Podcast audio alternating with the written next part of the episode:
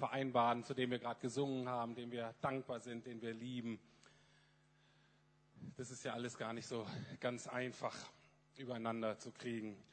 Gerade heute in Berlin über die Hölle zu reden, ist ähm, gelinde gesagt schwierig.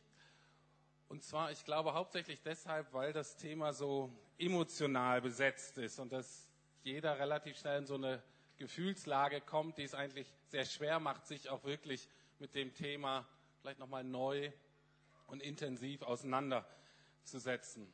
Die Älteren unter uns, die sind vielleicht noch groß geworden mit so, mit so Drohpredigten über Gott der Hölle und der Strafe und ähm, ein oder andere hat vielleicht Ängste da auch entwickelt vor Gott.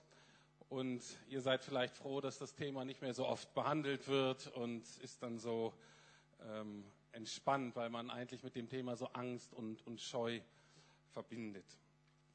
Wenn ich jetzt so eher an meine Generation gucke und vielleicht jünger, dann würde ich sagen, dass die meisten äh, von uns eher so eine emotionale Abneigung gegen dieses Thema haben. Wenn man mal sich irgendwie nur versucht, gedanklich darauf einzulassen, das ist einfach irgendwie zu krass, das Thema. Das ist abartig. Da kann man sich irgendwie gar nicht so ähm, drauf einlassen. Und deswegen möchte man damit eigentlich gar nichts zu tun haben. Das ist irgendwie zu groß, zu schlimm. An sich schon irgendwie unmoralisch fühlt sich das an. Und dann gibt es noch eine große Fraktion, mit der wir immer wieder auch konfrontiert werden, die findet das Thema einfach nur lächerlich. Ähm, und diese Reaktionen kommen meistens von Leuten, die überhaupt keine wirklichen Fragen mehr im Leben stellen, weil sie nicht damit rechnen, dass es überhaupt noch Antworten gibt. Und sie behandeln eigentlich alle Themen, sei es nun Umweltschutz oder sei es Krieg oder sei es vernachlässigte Kinder. Eigentlich alle Themen behandeln sie mit Zynismus und Sarkasmus. Und wir schauen uns jetzt mal einen vierminütigen Videoclip an, der genau in diese Kategorie des Zynismus und des Sarkasmus passt. Und ich hoffe, ihr könnt das so ertragen. Wie so viele, auch meiner zynischen Freunde, sind die Zyniker oft sehr lustig. Ähm, man weiß bloß nicht, ob man lachen oder heulen soll. Ähm, aber ähm, wir gucken uns das mal an, um mal so ein paar irrige Vorstellungen unserer Zeitgenossen über Gott, Himmel und Hölle mal so ein bisschen aufzuspüren.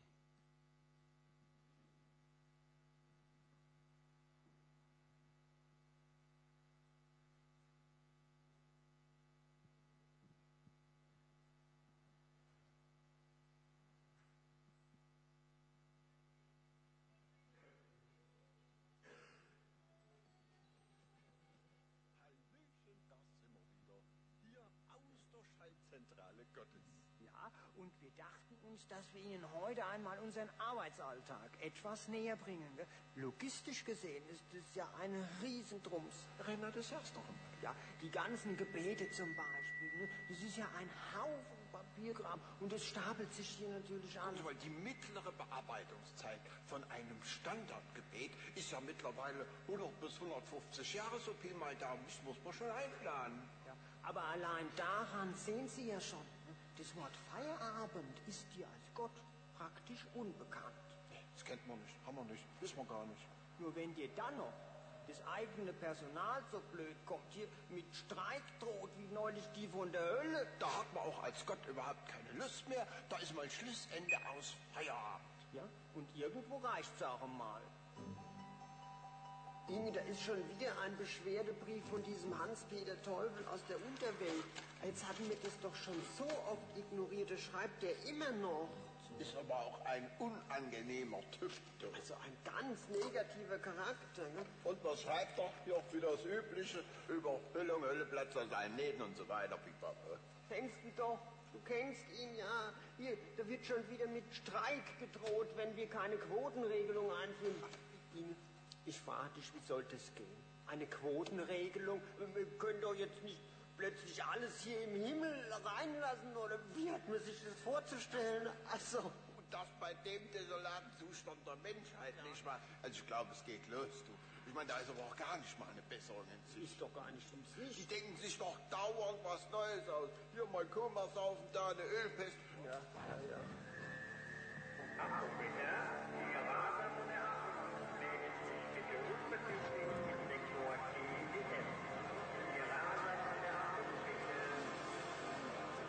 Banker, Immobilienhaie und Ölmuttis. Die haben Direktzugang. Aber das ist pauschal geregelt. Äh, sagen Sie mal, äh, ist das bei Ihnen hier immer so kalt? Wir sind doch hier in der Hölle, oder? Vielleicht können Sie mal mit Ihrem Vermieter ein bisschen. Na da sagen Sie was. Komm mal her. Ich stehe den ganzen Tag hier in der Kälte, ja? Das sind vielleicht Arbeitsbedingungen. Und ich habe mich schon mehrfach beschwert. Mehrfach. Aber was ist passiert? Nicht. Ja, nicht. Ganz im Gegenteil. Wir fahren hier auf Sparflamme. Aber das heißt dann Energiesparmaßnahmen. Hä? Das sind vielleicht Zustände. Wie soll man so eine anständige Hölle betreiben? Wie soll denn das gehen? Ich will ja nicht stören, aber ich habe jetzt schon wieder einen Bus reingekriegt. Das Ja, Mensch, Guido, was soll ich denn noch machen? Das geht nicht. Schick die zurück. Feierabend, die Hütte ist voll hier. Ja, was heißt denn hier Aufnahmestopp? Und es geht doch nicht. Nee, da kümmern wir uns drum, aber ganz sicher, du. Mal, die schicken die Leute aus der Hölle zurück. Ach, das ist ja eine Frechheit. Äh, äh, wie ist denn die Durchwahl von diesem Hans-Peter Teufel? Ah, Die mach ich jetzt aber mal die Hölle heim. Machst du aber hier, äh, warte mal, 666 war es, ich will's nicht fragen. Also sowas, ha? Ja, äh, Hans-Peter, äh, Renate Gott hier. Sag mal, was ist denn da los? So geht es aber nicht. Es geht gell? nicht. Ja, aha. Mhm. Arbeitsbedingungen. Ja, ja, Überfüllung. Ähm, ja, Hans-Peter, alles schön und gut. Nur ich sag, Sag mal, Moment wir mal. kennen auch keinen Feierabend. So sieht's doch einmal aus. Inge, ich bin hier gerade mitten im Gespräch. Und sag mal, da brauchen Sie sich doch gar nicht mehr so anzustellen. Ah. Hans-Peter? Ja. Äh, lange Rede, kurzer Sinn. Well, so geht es nicht. Wir schauen hier mal, was wir machen können, aber zaubern können wir auch nicht. Ja? An dieser Stelle einmal kurz der Hinweis an Sie. Es wäre uns doch sehr damit geholfen, wenn Sie da auch mal etwas mitarbeiten würden da unten. Also wir haben so lange an dieser Erde rumgeschöpft und jetzt sieht's doch schon wieder aus wie bei Hempels unterm Sofa.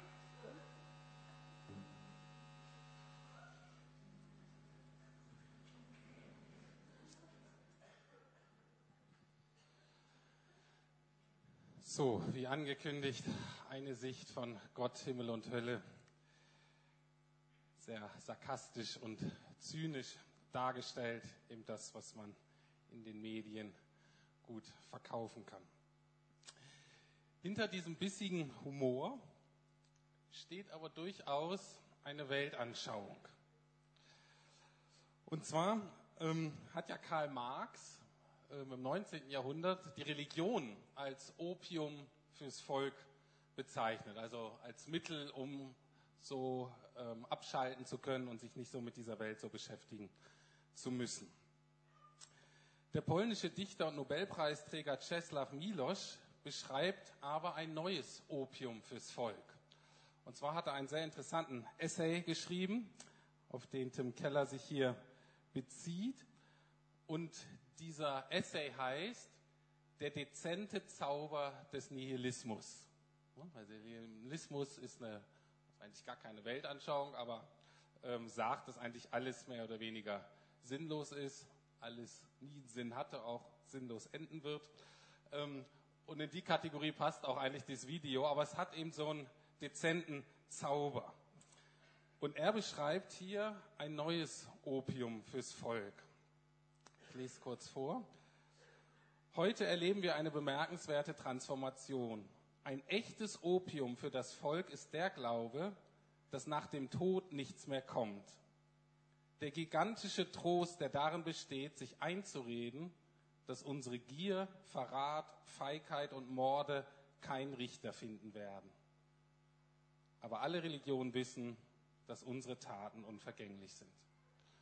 Also das neue Opium fürs Volk ist eben so diese Beruhigung, dass eigentlich alles egal ist, weil keiner mehr da ist, vor dem wir uns verantworten müssen. So viel erstmal zum Thema Hölle und Gericht von Leuten, die das Thema eher verdrängen oder lächerlich machen. Wenn die Leute aber noch den Mut haben und die Energie haben, sich mit dem Thema zu beschäftigen, dann höre ich hauptsächlich zwei Einwände und die möchte ich heute aufgreifen. Der eine Einwand lautet, ein Gott der Liebe würde nicht zornig werden oder richten. Das wird er einfach nicht tun, das passt nicht zusammen. Liebe und Gericht, Liebe und Zorn, das passt nicht zusammen. Und die zweite ähm, Aussage ist die, dass ein Gott der Liebe würde auf alle Fälle nicht ewig oder unaufhörlich strafen. Gucken wir uns aber mal den ersten Einwand an. Ein Gott der Liebe würde nicht zornig werden, nicht zornig reagieren, würde gar nicht richten. Das passt nicht zusammen. Wenn wir mal eine Minute drüber nachdenken, dann müsste jeder von uns zu dem Schluss kommen, dass diese Aussage falsch ist sondern ich würde sie geradezu umdrehen und würde sagen, jede Person, die liebt, jede Person, der etwas wichtig ist, jede Person, der wirklich etwas am Herzen liegt, wird auch wütend. Muss auch wütend werden. Können wir kurz fragen, wobei wird Greenpeace wütend? Genau. Ne? Bei Umweltverschmutzung zum Beispiel. Oder wenn irgendwie Tiere, also das ökologische Gleichgewicht gestört wird. Wann wird Amnesty International wütend? Bei Menschenrechtsverletzungen. Völlig zu Recht. Wann wird die FDP wütend? Bei Steuererhöhungen. Wann werden Leute, eigentlich fast alle Menschen, die ich kenne, werden dann wütend, wenn wir mitkriegen, dass Kinder misshandelt werden. Oder wenn man zum Beispiel sich die Biografien der meisten Frauen hier auf der Straße anguckt, dann kann man eigentlich nur wütend werden, dann kann man eigentlich nur zornig werden und sagen, so geht das nicht. Da ist hier was grundsätzlich falsch. Ich möchte daran deutlich machen, dass das Gegenteil von Liebe nicht Wut ist, sondern das Gegenteil von Liebe ist Gleichgültigkeit. Gleichgültigkeit ist eine schlimme Form des Hasses. Das ist ganz wichtig, wenn wir uns überhaupt mit diesem Thema Gottes Zorn auseinandersetzen. Dann ist es ganz deutlich, dass es nicht so ist, dass der mal wieder irgendeinen Wutanfall bekommt, wie ein Vater, der seine Gefühle nicht kontrollieren kann oder wie jemand, der einfach schlecht drauf ist, einen schlechten Tag hatte und seinen Unmut an anderen auslässt. Es ist ganz anders. Gottes Wut, Gottes Zorn ist sein entschlossenes Vorgehen, könnte sagen, gegen den Krebs, der in den Eingeweiden der Menschen wütet, er so sehr liebt. Anders ausgedrückt, Gottes Zorn ist Gottes rigoroses Vorgehen gegen die Sünde. Und deswegen müssen wir verstehen, was Sünde eigentlich ist im biblischen Verständnis. Und ich habe ähm, mal einige Aspekte ähm, von einem gewissen Herrn Plantinger, das ist ein amerikanischer Theologe und Philosoph, der hat die Sünde folgendermaßen beschrieben. Er sagt, das Gute ist eine von Gott geschaffene Wirklichkeit. Das Böse, damit die Sünde, ist keine geschaffene Wirklichkeit, sondern ein Verderben des Guten. Also Gott schafft zum Beispiel Freude, Konsequenz des Bösen ist letztlich Freudlosigkeit. Gott schafft Dankbarkeit, Konsequenz des Bösen letztlich ist Undankbarkeit. Gott schafft Vertrauen, Konsequenz des Bösen ist Misstrauen und so weiter. Das Böse kann praktisch nur das Gute, was Gott geschaffen hat, pervertieren, zerstören, untergraben. Und dann geht er weiter und sagt, Sünde ist ein Parasit. Ja, Sünde wirkt wie Krebs. Es tötet, indem es sich vermehrt. Und Gottes Zorn ist das, dass er entschlossen ist, diese Vermehrung zu verhindern. Gottes Zorn ist, dass er entschlossen ist, den Krebs zu vernichten, damit das ursprünglich, damit das Gute, dass das wieder gesunden kann, dass das heilen kann, dass das sich vermehren kann. Ich hoffe, soweit ähm, könnt ihr mir da folgen. Dennoch gibt es bei vielen unserer Zeitgenossen ein sehr unwohles Gefühl, wenn es darum geht, dass Macht ausgeübt wird. Selbst wenn es vielleicht gute Absichten sind, jetzt hier wie bei Gott, ähm, äh, so eine Art Chemotherapie um den Krebs dann zu besiegen, selbst dann denken wir, das ist, es ist einfach zu heftig. Warum? Weil sie denken, so rigoroser Machteinsatz ist letzten Endes gefährlich. Führt so ein Gott oder führt ein Glaube an so einen Gott, der Menschen richtet, nicht letztlich wieder zu Gewalt? Ist es nicht Teil dieser Gewaltspirale, die wir so erleben in dieser Welt, noch in der Geschichte? Und macht so ein Glaube nicht letztlich unfähig, die Versöhnung voranzubringen? Wenn immer denkt, da ist jemand, der im Endeffekt noch richtet, können wir dann überhaupt noch in Frieden miteinander umgehen? Ja, ich glaube, das können wir. Und zwar, ähm, es gibt einen bekannten ähm, Theologen, der lehrt einige Jahre jetzt schon in Yale in den USA und der heißt Miroslav Wolf. Und der kommt ursprünglich aus Kroatien und hat hautnah den Horror des Balkankrieges miterlebt. Hat also miterlebt, wie Leute gestorben sind, wie Leute vergewaltigt wurden. Und dieser Theologe vertritt nun ganz stark einen Ansatz der Gewaltlosigkeit. Aber er sagt, die Grundlage für diese Gewaltlosigkeit ist dieser Glaube an den christlichen Gott, der eines Tages richten wird. Und ich möchte mal etwas längeres Zitat von ihm vorlesen. Ein Gott, der nicht über Ungerechtigkeit und Betrug zornig wäre und nicht eines Tages der Gewalt ein Ende bereiten würde, wäre es nicht wert, angebetet zu werden. Die einzige Möglichkeit, jeden Einsatz von Gewalt durch uns Menschen zu ächten, besteht darin, darauf zu bestehen, dass Gewalt nur dann legitim ist, wenn sie von Gott kommt. Meine These, dass praktizierte Gewaltlosigkeit den Glauben an die Vergeltung durch Gott voraussetzt, wird vielen im Westen nicht schmecken. Also seine, sein Glaube, seine These ist, gerade weil Gott ein Gott der Vergeltung ist, gerade weil Gott ein Gott ist, der letztlich dann richtet und Gerechtigkeit herstellt, ähm, führt das letztlich oder ist das die Grundlage für Gewaltlosigkeit. Aber dieser Gedanke wird uns im Westen nicht schmecken. Aber es braucht die Idylle eines Häuschens am Stadtrand, schreibt er, um auf die Idee zu kommen, dass menschliche Gewaltlosigkeit aus dem Glauben entsteht, Gott würde auf sein Gerichtsurteil verzichten. Also wir denken, Gott macht da nichts, Gott ist mehr so für Harmonie, es wird schon werden. Und das führt dann auch bei uns Menschen eben zu Gewaltlosigkeit, weil Gott auch gewaltlos ist. Und er sagt aber aufgrund seiner Erfahrung, ähm, dass das nur möglich ist, wenn man eben ganz sicher nett, gut versorgt ein Häuschen hat mit einem Garten und alles ganz idyllisch ist. Nur dann kommt man überhaupt auf so eine Idee. In einem Land, schreibt er dann weiter, in einem Land der verbrannten Erde, dessen Boden vom Blut der Unschuldigen getränkt ist, wird dieser Glaube komplett untergehen. Zusammen mit einigen anderen liebgewordenen Überzeugungen, in denen unser liberales Denken gefangen ist.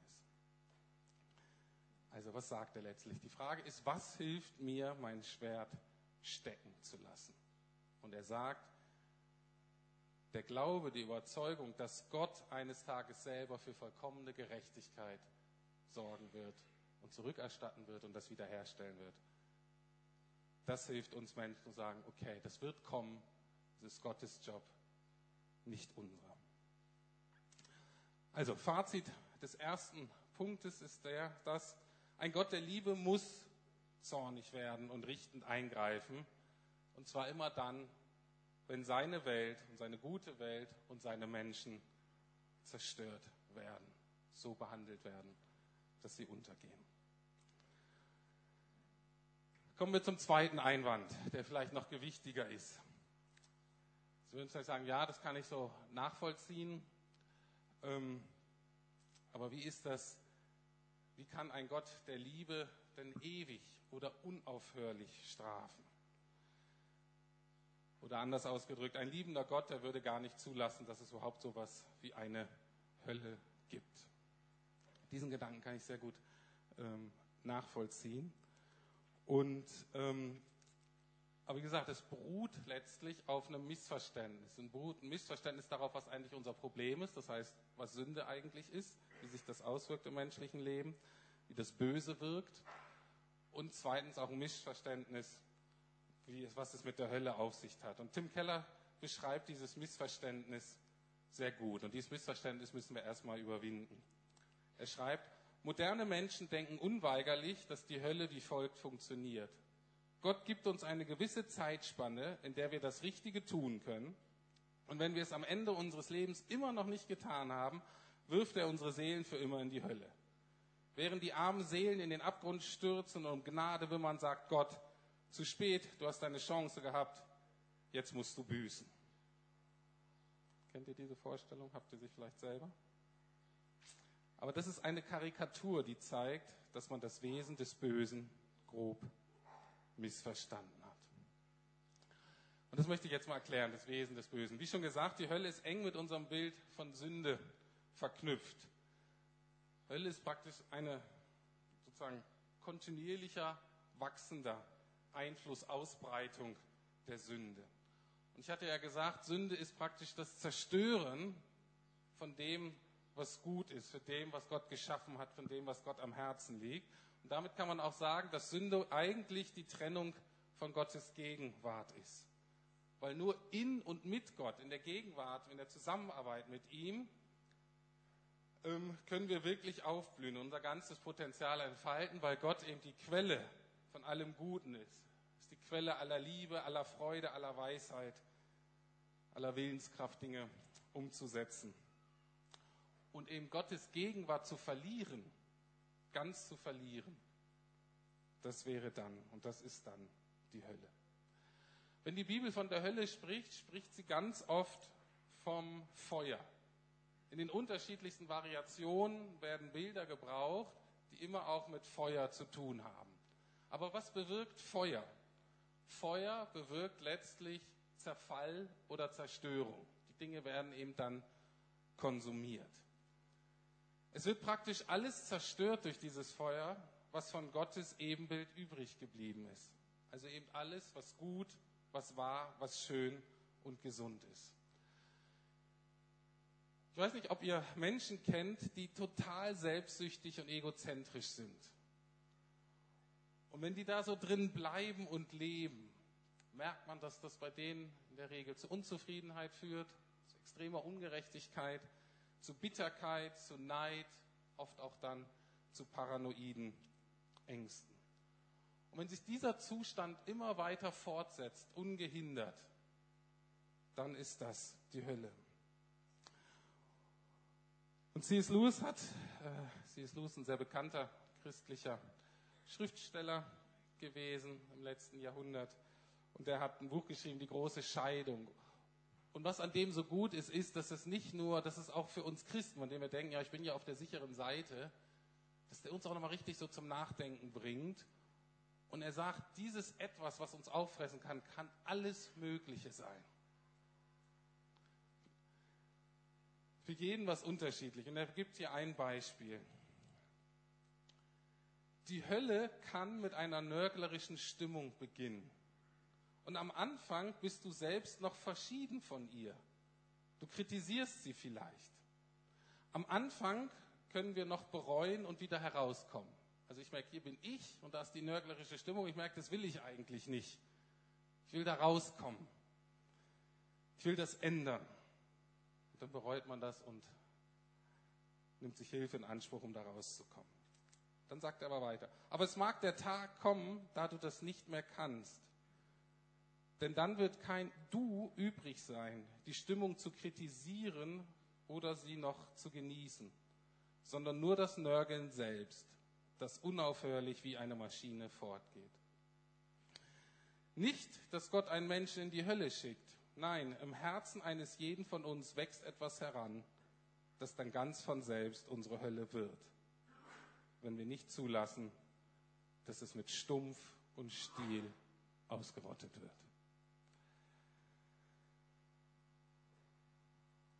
Diese Dynamik, die er da beschreibt, kennen wir heute vom Drogenmissbrauch. Ich weiß nicht mal, ob ihr Leute kennt, wie das sich so entwickelt, so ein Mensch, der jahrelang drogenabhängig wird. Ich hatte als junger Erwachsener, als Student ein sehr eindrückliches Beispiel von einem jungen Mann, der schon sehr früh Alkoholiker wurde. Der hatte, war psychisch gestört, hatte irgendwelche psychischen Probleme und ich glaube, er hat dann selber angefangen, das mit Alkohol zu therapieren, irgendwie sich dadurch zu beruhigen, fing schon früh an und ich, mein Freund und ich lernten ihn so kennen, da war er so Ende 20, Anfang 30, er kam anfangs in unsere Gemeinde und anfangs gab es noch ihn mit seinen Problematiken und den Alkohol und so und er war ein bisschen schwierig, er war auffällig, ähm, ähm, aber man konnte noch mit ihm reden, man konnte versuchen, ihn sozial zu integrieren, hat dann versucht, eine Reha-Maßnahme anzufangen. Aber er konnte das mit dem Alkohol nicht lassen und statt weniger zu werden, trank er immer mehr. Und es war ganz dramatisch zu sehen, wie dieser junge Mann sich durch den Alkoholeinfluss, wie der immer mehr seine netten, menschlichen, sozialen Kompetenzen und Fertigkeiten verloren hat. Bis zu dem Punkt, mein Freund hat ihn dann länger noch begleitet als Psychotherapeut, bis zu dem Punkt, wo er dachte, jetzt ist es so, dass da kein Du mehr ist. Es gibt da keinen Willen mehr im Leben dieses Menschen, der noch dem Alkohol gegenübertreten konnte. Der Alkohol hatte irgendwie gewonnen und zerstörte immer mehr diesen jungen Mann. Es war ganz, ganz dramatisch. Und genau das ist die Dynamik des Bösen.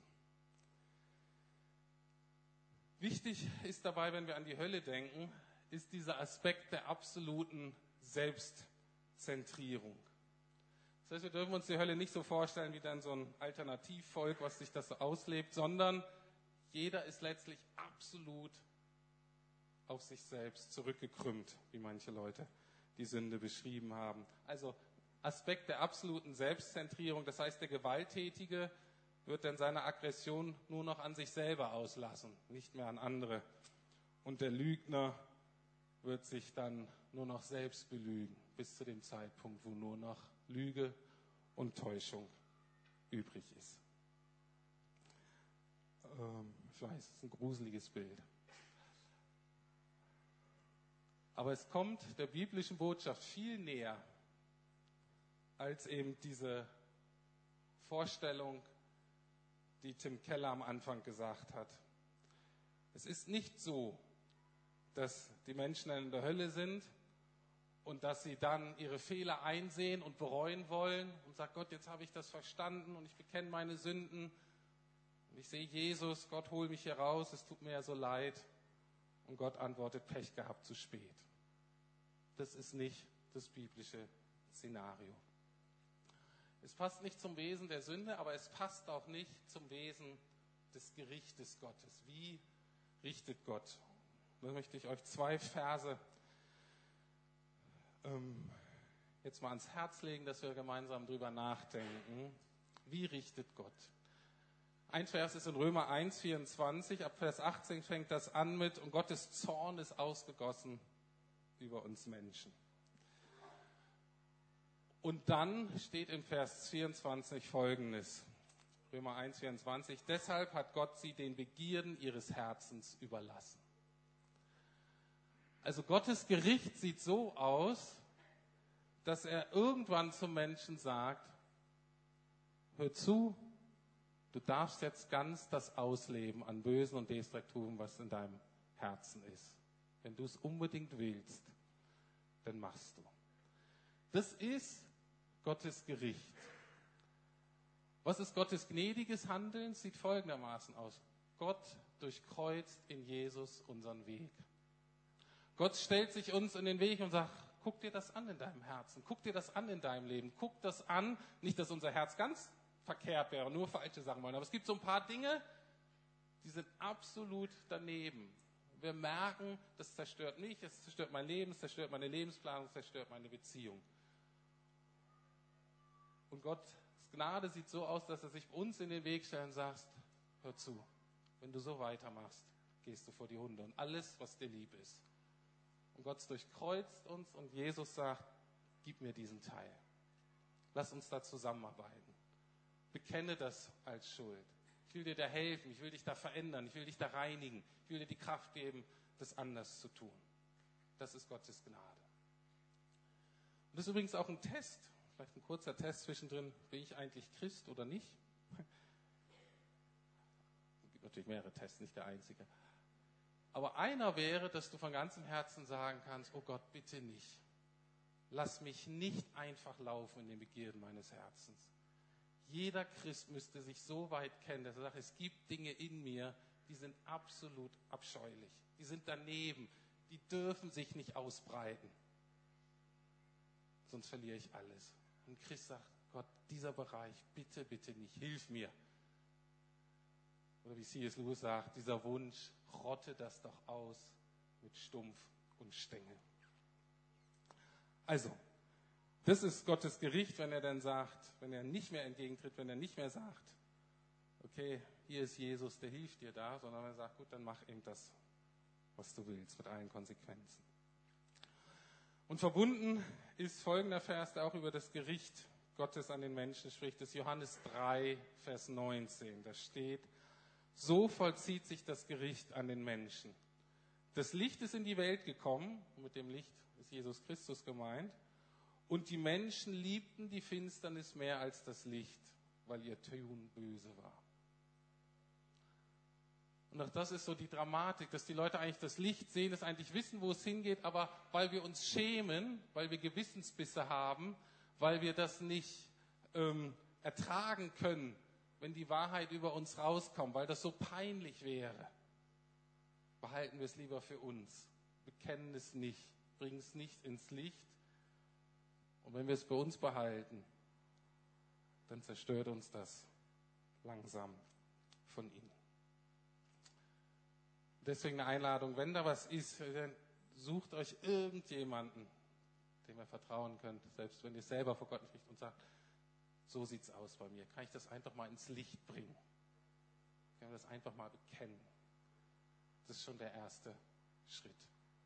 Und man dann noch versteht, dass Jesus auch dafür gestorben ist, dass er das vergibt, dann ist das eine Erfahrung, die ich jedem Einzelnen hier wünsche. Man geht denn tonnenschwer beladen in den Raum und manchmal schwebt man dann raus. Aber das Gericht ist das, wenn Gott einen da nicht rausholt, sondern sagt, die Menschen lieben die Finsternis mehr als das Licht. Und diese Wahrheiten, diese Dynamiken führen am Ende dazu, dass es nur zwei Gruppen von Menschen gibt, die übrig bleiben. Und auch wieder ist es C.S. Lewis, der es perfekt auf den Punkt bringt und deswegen werde ich ihn zitieren. Am Ende gibt es nur zwei Arten von Menschen. Die, die zu Gott sagen, dein Wille geschehe Gott. Und die andere Gruppe, zu denen Gott am Ende sagt, okay, dein Wille geschehe. Lewis sagt, alle, die in der Hölle sind, erwählen sie. Ohne diese Selbstwahl könnten sie nicht in der Hölle sein. Und das ist so die Frage auch an uns heute Morgen. Zu welcher Gruppe gehörst du? Kannst du zu Gott sagen, Gott, dein Wille geschehe? Und dann bist du bei Gott und dann bist du in Gottes Gegenwart. Mit all den positiven Konsequenzen. Oder gehörst du zu der Kategorie, wo Gott sagt, okay, dein Wille geschehe. Wenn dir dein Ding wichtiger ist, dann mach. Und er dich schweren Herzens ziehen lässt. In welche Gruppe gehörst du?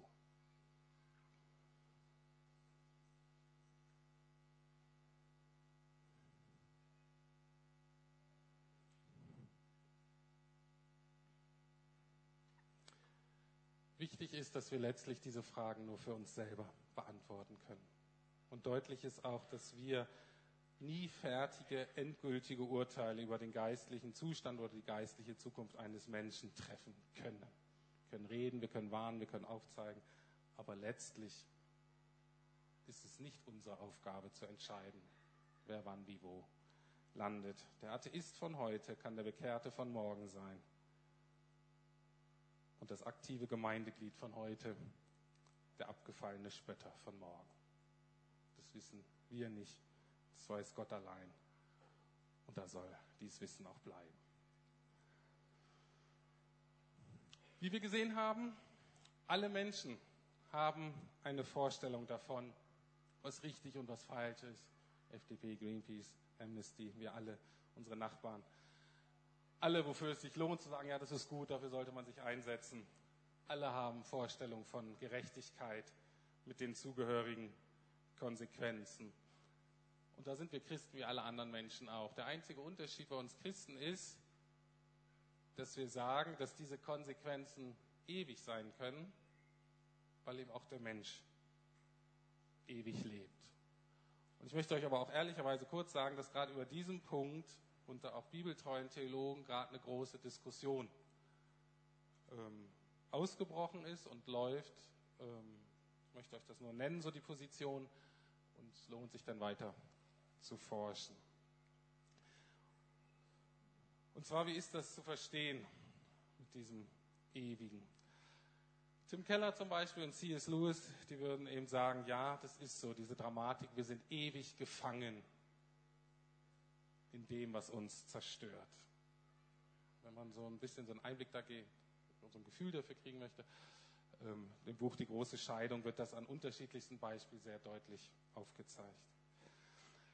N.T. Wright, ein bekannter Theologe zur Zeit, nimmt diesen Gedanken auf und sagt aber Folgendes. Er stellt sich das so vor, dass dadurch die Menschen mit der Zeit ja alles Menschliche verlieren.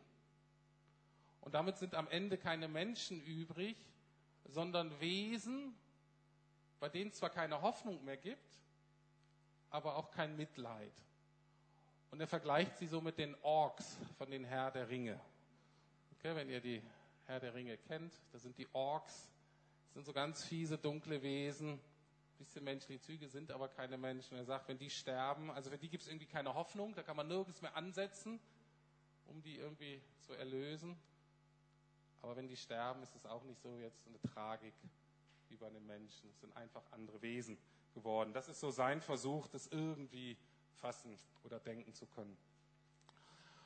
Und andere greifen dieses Bild des Feuers folgendermaßen auf und sagen, das führt letztlich zum vollständigen Zerfall des Menschen. Die Argumentation geht so, dass sie sagen, Unsterblichkeit, also Unsterblichkeit der Seele, überhaupt, dass Menschen ewig leben, ist keine Eigenschaft jedes Menschen, ist keine Eigenschaft des natürlichen Menschen, sondern Unsterblichkeit ist eine Eigenschaft Gottes, die nur den Menschen gegeben wird, die neu geboren werden durch den Glauben an Jesus Christus. Denen wird das geschenkt und die haben dann Unsterblichkeit, die anderen Menschen nicht. Und das führt dann dazu, dass nicht nur alles Gute bei diesen Menschen dann zerfällt, sondern letztlich die ganze Person, die dann aufhört zu existieren, völlig aufgelöst nach der Zeit.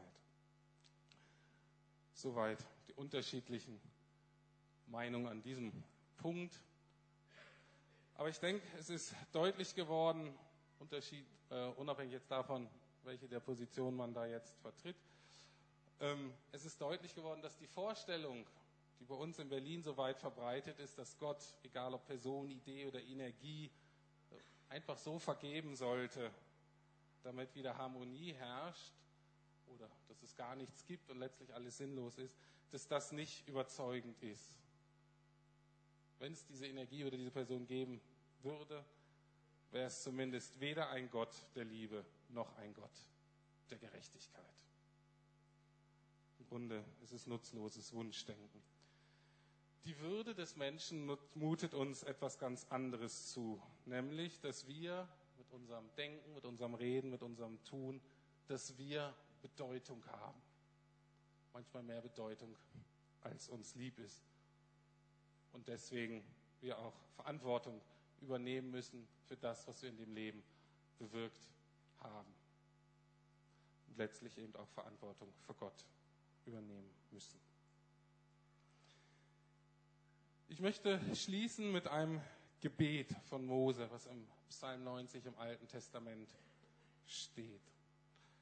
Das lese ich vor und ich gebe euch dann so drei, vier Minuten Zeit, einfach über das, was ihr heute gehört habt, nachzudenken und vielleicht den Aspekt rauszunehmen, der für euch so am wichtigsten war und nochmal mit Gott zu bereden. Mose schreibt dann im Psalm 90, Verse 10 bis 12, unser Leben dauert 70 Jahre und wenn wir noch Kraft haben, dann auch 80 Jahre.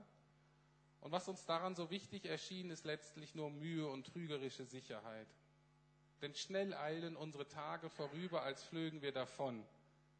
Wer aber erkennt wirklich, wie gewaltig dein Zorn und dein Grimm ist? Wer begreift, welche Ehrfurcht dir gebührt?